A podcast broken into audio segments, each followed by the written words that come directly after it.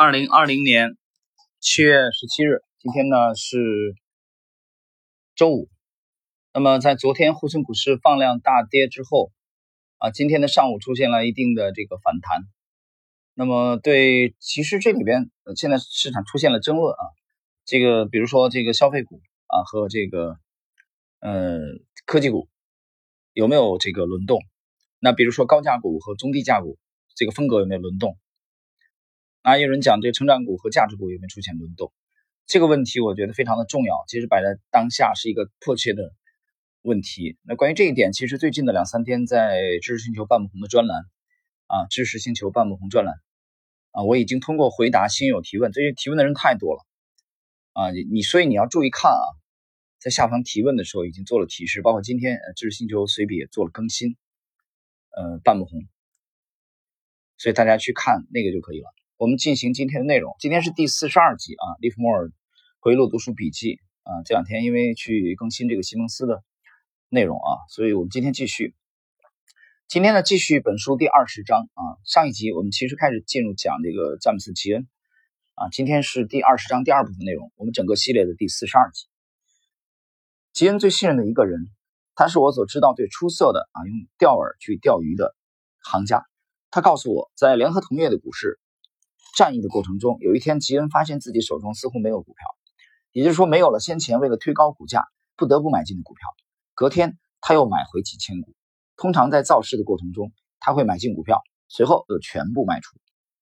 隔天他又买回几千股，再隔一天他又获利卖出，然后他就放手不管，任由市场自行发展，看看市场会自行发展成跟自己想的一样。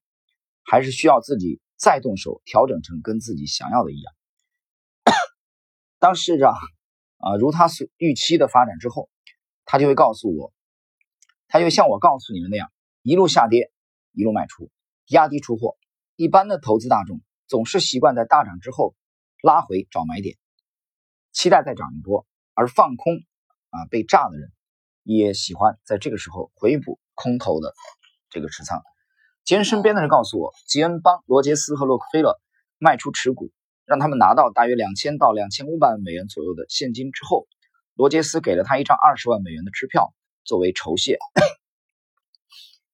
这给人的感觉就好比是一位百万富翁的夫人在大都会歌剧院遗失了一条价值十万美元的珍珠项链之后，戏院的清洁女工找到了珍珠项链并完璧归赵，而夫人只用了五十美分就把它打发走了。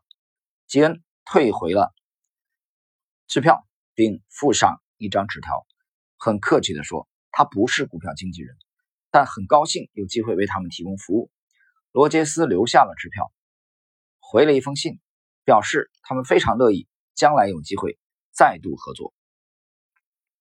不久之后，罗杰斯就回报吉恩一个小道消息，要他在一百三十美元左右买进联合同业。啊，这等于说罗杰斯给吉恩消息啊。詹姆斯·吉恩，一个多么杰出的作手！他的私人秘书告诉我，当市场啊向他预期的发展的时候，吉恩就会表现出霸气的个性。了解他的人甚至表示，他的霸气表现在冷嘲热讽的言语之中，让人听到之后记忆深刻，久久挥之不去。当他亏钱的时候，情绪反倒是冷静沉着，表现绅士风度，言谈亲切。幽默风趣，他拥有最优秀作手的素质，这是成功投机者必须具备的特质。他显然不会和报价纸袋作对，他非常大胆，但绝不鲁莽。如果发现自己错了，他会在最短的时间内调整到正确的位置。这个绝不跟报价纸袋作对啊，是杰西·利弗莫尔一贯强调的，就是不跟大师作对，这是第一点。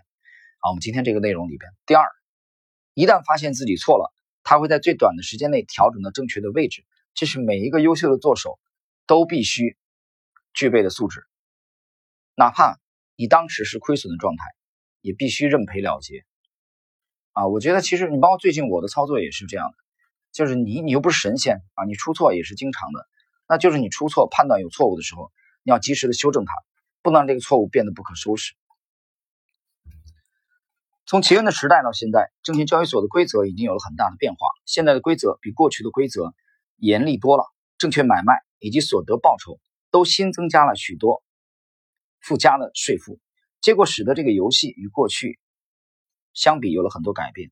过去吉恩熟练运用，并为他带来利润的技巧，现在已经毫无用处了。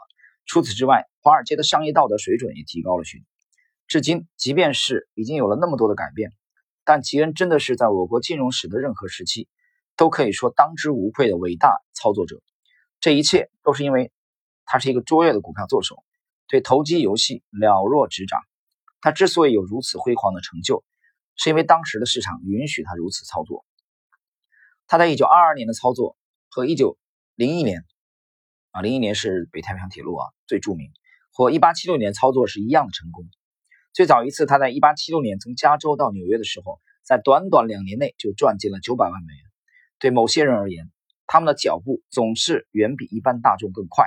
不管一般大众有什么改变，他们天生终究是领导者。就过去与现在的操纵来比，事实上变化绝对没有你想的那么激烈。操纵的报酬确实没有那么大了，但那是因为现在已不再是开路先锋的初期，当然也没有开路先锋所处当时那么丰厚的报酬。然而从某些方面来看，操纵这件事似乎变得比吉恩那个时代更容易。当然，从其他的一些方面来看，操纵又比吉恩那个时代困难得多。广告宣传毫无疑问是一门艺术，利用报价纸袋作为媒介操纵，也可以算是一种广告宣传的艺术。报价纸袋会说出操纵者希望眼读报价纸袋人看到的事情。故事越逼真，就越有说服力，说服力越强，广告宣传的效果就越好。例如，现在的操纵者不仅要使股票看起来强劲，同时还要真正的让股票确实强劲起来。这也说明了操纵者必须。依据健全的交易原则进行，这也是基恩为何会是杰出的操纵者的原因，因为他最初就是一个顶尖的交易者。操纵这个词语含有贬低的色彩，它需要一个别名。我认为，如果操纵的目的是为了卖掉大量股票，而且只要操纵的手法不含有误导的成分，那么操纵就没有什么神秘或不正当的含义。毫无疑问。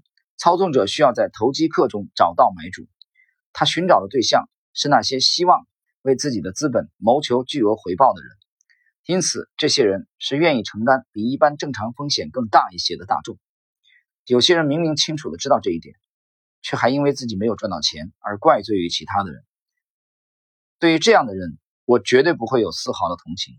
这种人赚钱的时候就自以为是，但亏钱的时候就归咎于别人。指责别人使出不正当手段是个操纵者，在这种情况下，从这种人的嘴里说出的“操纵”这个词语就隐含着贬低的色彩，但其实质并不是这样。一般的情况下，操纵的目的是为了要创造市场的流动性，也就是随时都能以一定的价格卖出相当数量的股票。当然，如果大势反转，市况低迷，内线交易集团会发现。除非在价格上做出很大的让步，否则根本无法脱手持股。这时，他们可能就会聘请一位专家，相信以他的技术和经验，一定能够让他们顺利的撤退，而不受这个低量险境的影响，承受可怕的溃败。你应该注意到，我并没有谈目的在于尽可能的以低廉的价格买进股票来累积筹码的操纵方法，例如像买进股票。来取得控制权的操作，因为现在这种事情已经很难行得通了。啊，那么今天呢，这个啊，我们讲的这个内容啊，是这继续讲詹姆斯詹姆斯吉恩啊这个年代的操纵的手法，包括介绍了通过广告宣传。大家注意啊，这是一九二三年出版的著作，在一九二三年出版著作的时候，他就。勒菲弗和利文斯顿就已经提到了，通过广告宣传啊，通过媒体来操控、来欺诈啊，来诱惑市场、诱惑散户、诱惑大众，所以反其道而行之。我在之前讲过类似的话，我讲过就是这个市场啊，资本市场其实就是欺诈反欺诈啊。你想明白这个道理，欺诈反欺诈，永远有人的资金比你庞大。信息比你灵通，操盘比你娴熟，而他们往往经常会打败你。所以你只要投身于这个行业，你就面对了全世界啊最聪明的一些头脑，你面对了成千上万的比你还要聪明的人。所以你必须要做出改变，你必须要做一些专业的人士才有才做的事情，专业人士才有的思维啊！你要远离大众的这种思维啊！就 就比如说当下啊，A 股市场，我们再回到 A 股市场，就当下的盘面，可能很多人还不适应，说五 G。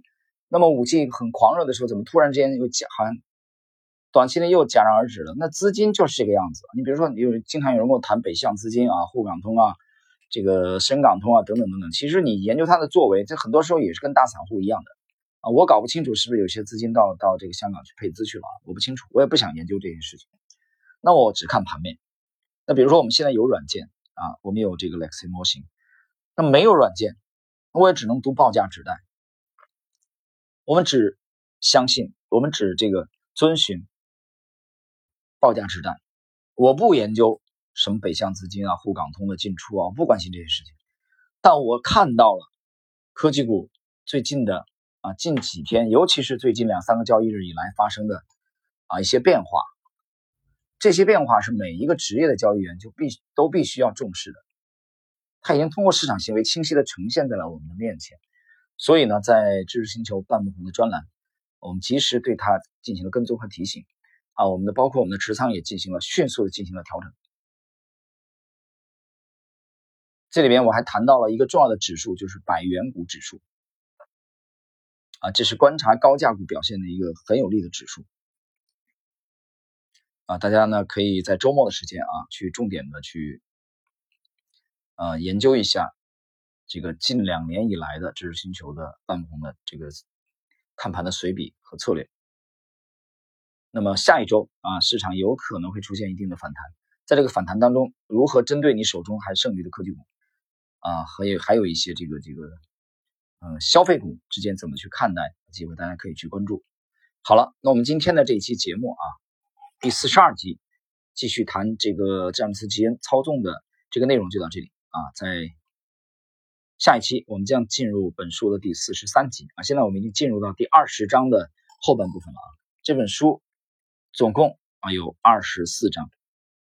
好，我们今天就到这里。